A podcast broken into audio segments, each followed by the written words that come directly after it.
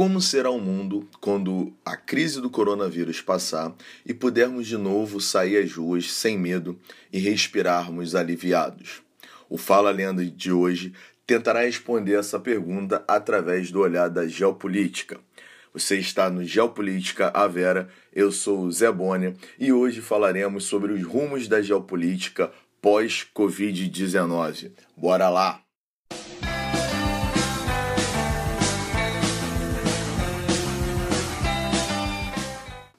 É isso aí, galera. O Geopolítica Vera hoje vai tentar aqui tratar, através de cinco tópicos importantes, sobre os rumos da geopolítica pós-Covid-19, né? É muito importante entendermos que o coronavírus ele vai surgir no final do ano de 2019, daí falarmos, né, Covid-19. Ele surge, na verdade, em dezembro, ali na província de Wuhan, né, na China. E no início de 2020, realmente, ele já estava sendo falado sobre o, a nova crise mundial que iríamos passar no ano de 2020. O Fala Lenda vai separar aqui, através de cinco tópicos, algumas análises importantes que precisamos pensar no pós-Covid-19. A gente começa aqui com o nosso tópico 1, que foi dado o nome de liderança mundial ou novíssima ordem mundial. Bem, a gente sabe que antes né, da crise do coronavírus, nós tínhamos basicamente três potências disputando a liderança mundial. A gente pode citar da, a potência já consolidada dos Estados Unidos, que realmente vem há muito tempo aí, né, basicamente pós Segunda Guerra Mundial, como uma grande potência mundial. Nós temos a China, que com passos largos ali após a década de 80, vem se consolidando como uma grande potência mundial e já vinha ali realmente ameaçando essa primazia estadunidense. E nós temos a Índia meio que correndo por fora, mas também ali exercendo forte é, é, forte pressão né, nessas outras duas potências. Então, essas três potências, galera, elas não abriram mão da liderança, mesmo com a crise do coronavírus. Isso é importante. A gente tem notado né, que houve é, uma sedimentação dessa crise, realmente o mundo todo parou, mas que alguns países vêm mantendo um grande olhar para a sua economia. A grande maioria se fechou, a grande maioria preocupado com a questão sanitária, com a questão da saúde em si, mas alguns países mantiveram aí uma grande pegada, né, é, exercendo ali grande gatilho sobre a questão econômica. Bem, já falamos quais são esses países e a gente poderia falar sobre uma novíssima ordem mundial, uma vez que a nova ordem mundial ela se organizou dentro da questão bélica com a liderança estadunidense, dentro da questão política através dos conflitos mundiais e dentro da questão econômica através dos blocos econômicos. Contudo, galera, a gente lembra que com o governo do Donald Trump, né, o atual presidente estadunidense, houve uma reconfiguração dentro dessa trama toda. Né? A gente lembra que a política do Donald Trump, né, o grande lema do, da, sua, da sua candidatura foi o American First, né, então a ideia de se colocar os Estados Unidos é mais uma vez como a sua principal preocupação, um olhar mais interno, fez com que o, o, o, presidente americano propusesse uma reformulação do NAFTA, o que foi feito. Né? A, gente, a gente diz que o NAFTA não existe mais, a partir de 2019 nós temos o UNSCA, basicamente trabalhando com as iniciais de cada país, né? Você tem ali Estados Unidos, o México e o Canadá, mas com regras muito mais voltadas a favorecer a economia estadunidense. Então, realmente houve uma, um fechamento mundial. Essa, essa novíssima ordem, então, ela se dá com as economias mais isoladas, onde nós podemos pensar em um enfraquecimento americano e um fortalecimento chinês. Essa é a ideia. E como é que a gente viu isso durante a crise? Como é que nós estamos vendo isso durante a crise? Acho que a grande, a grande surpresa dessa crise foi a China ajudando várias partes do mundo, né?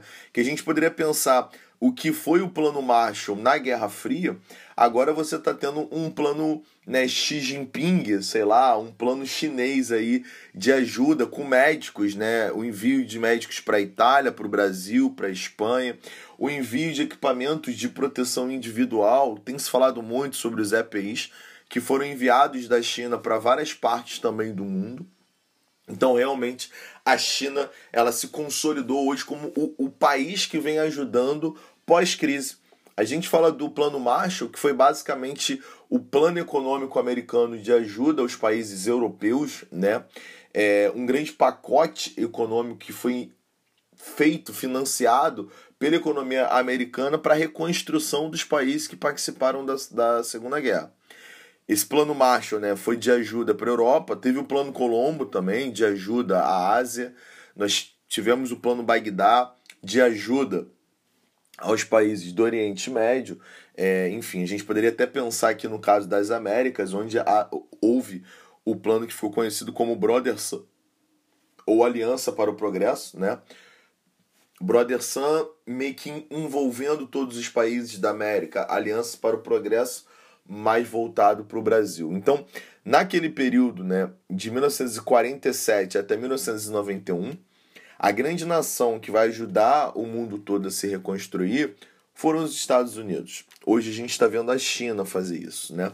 Ao mesmo tempo que a gente nota que a China vem mantendo a sua economia funcionando, né?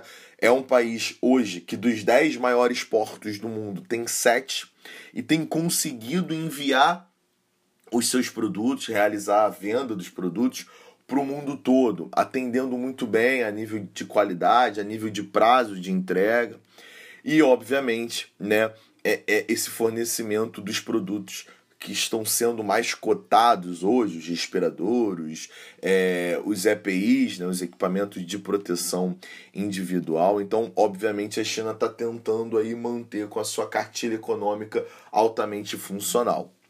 E é legal a gente pensar também que os dois únicos países que apresentaram aí, obviamente hoje apenas um estudo, né?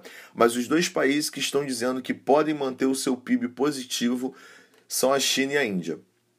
Onde o mundo todo para para reformular a sua economia, refazer as suas contas. A União Europeia ali, né, realmente extremamente fragilizada, na verdade, mostrando aí que deve ter um recuo do PIB de até 9%. A gente está falando de um PIB negativo de 9%. Brasil inicialmente disse que cresceria pouco, agora já reformulando as contas, diz que vamos ter aí um recuo de, de talvez 3%. Então, é, realmente o mundo todo está falando em não crescimento, né, em regressão, enquanto a China e a Índia apresentam aí crescimentos pequenos, mas positivos. Isso já é muito importante. Então, realmente a gente pode pensar que pós-coronavírus nós vamos ter a China como líder mundial. O segundo tópico nosso, eu, eu botei como Europa em crise. Né? A ideia que a gente pode pensar é que a Europa passou a ser o segundo epicentro dessa grande crise pandêmica, onde né, você teve as grandes economias atingidas. Nós hoje temos o caso da Inglaterra, que realmente tem um número de casos elevadíssimo, um número de mortes aí, né? Quando estamos gravando esse, esse podcast hoje, dia, dia 18, né? É, a, o, o Reino Unido já apresentava mais de 30 mil mortos.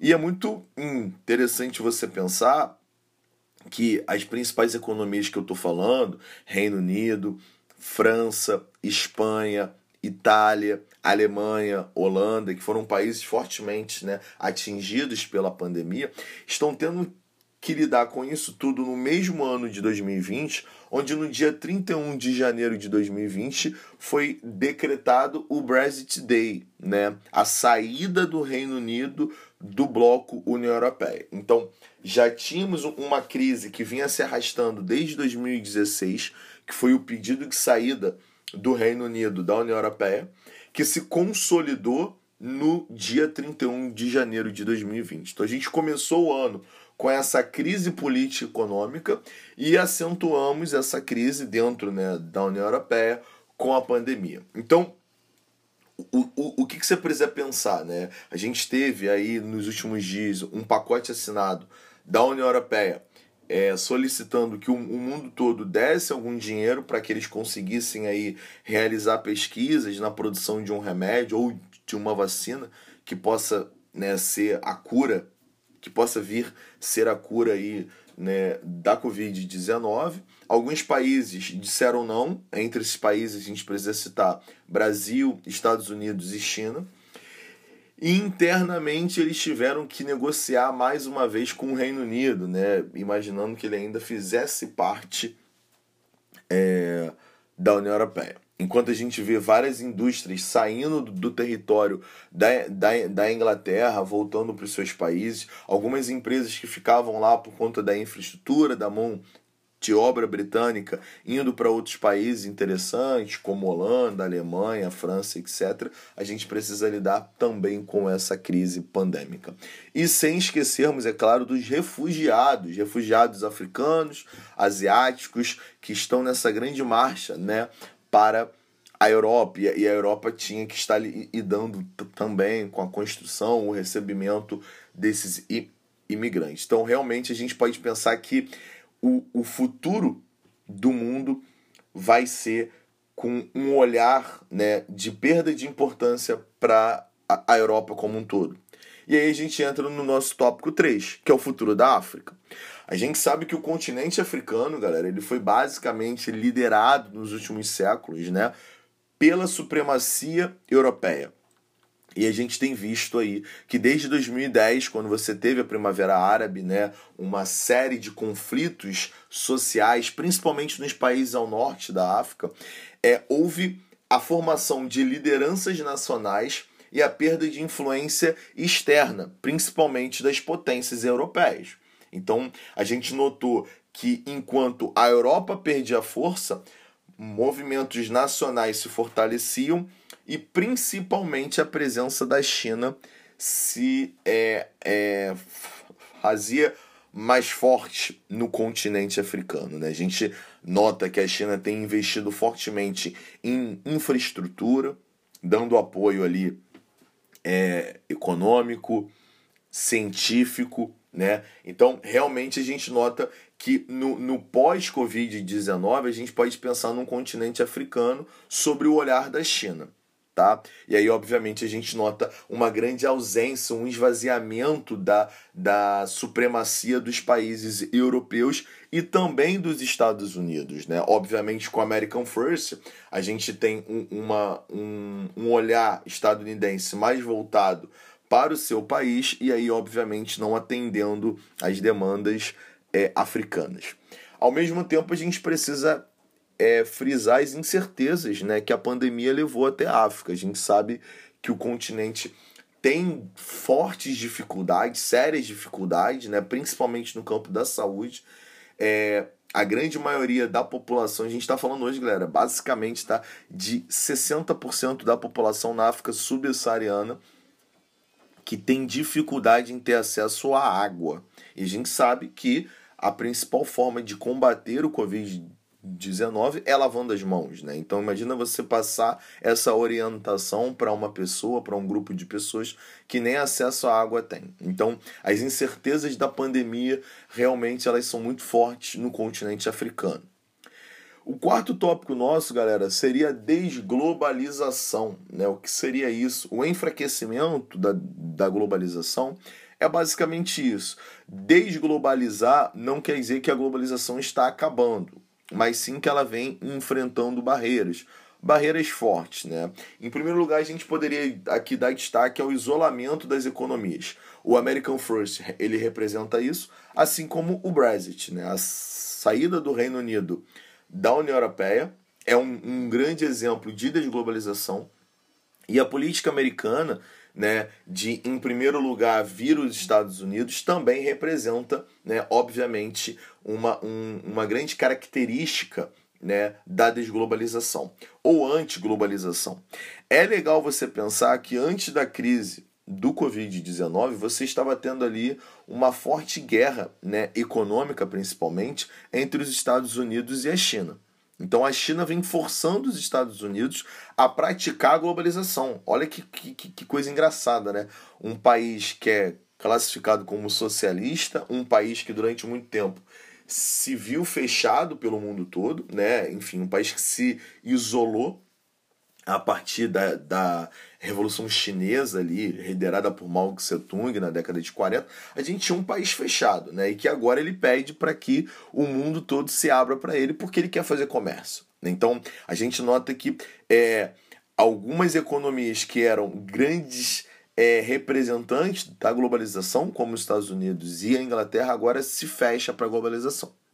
A gente pode citar aqui também o enfraquecimento das organizações supranacionais, né? A OMS, a Organização Mundial da Saúde, que deveria ser quem né, estaria à frente agora, liderando todo esse processo né, da pandemia, é uma, uma instituição supranacional que está sendo completamente rejeitada. Né? A gente lembra que a Itália não vai seguir as ordens de isolamento, os Estados Unidos também não. Aqui no Brasil a gente teve aí um grande embate, né? Então os, os governadores, a grande maioria, pensaram em fechar os seus estados. A, a liderança federal, é, na figura do Jair Bolsonaro, é, enfim, dizendo que não, que isso prejudicaria a economia. Então, todos essas, esses questionamentos em relação à OMS mostra que essa instituição ela vem perdendo força assim como a OMC, Organização Mundial do Comércio, que no meio da crise não foi escutada, né?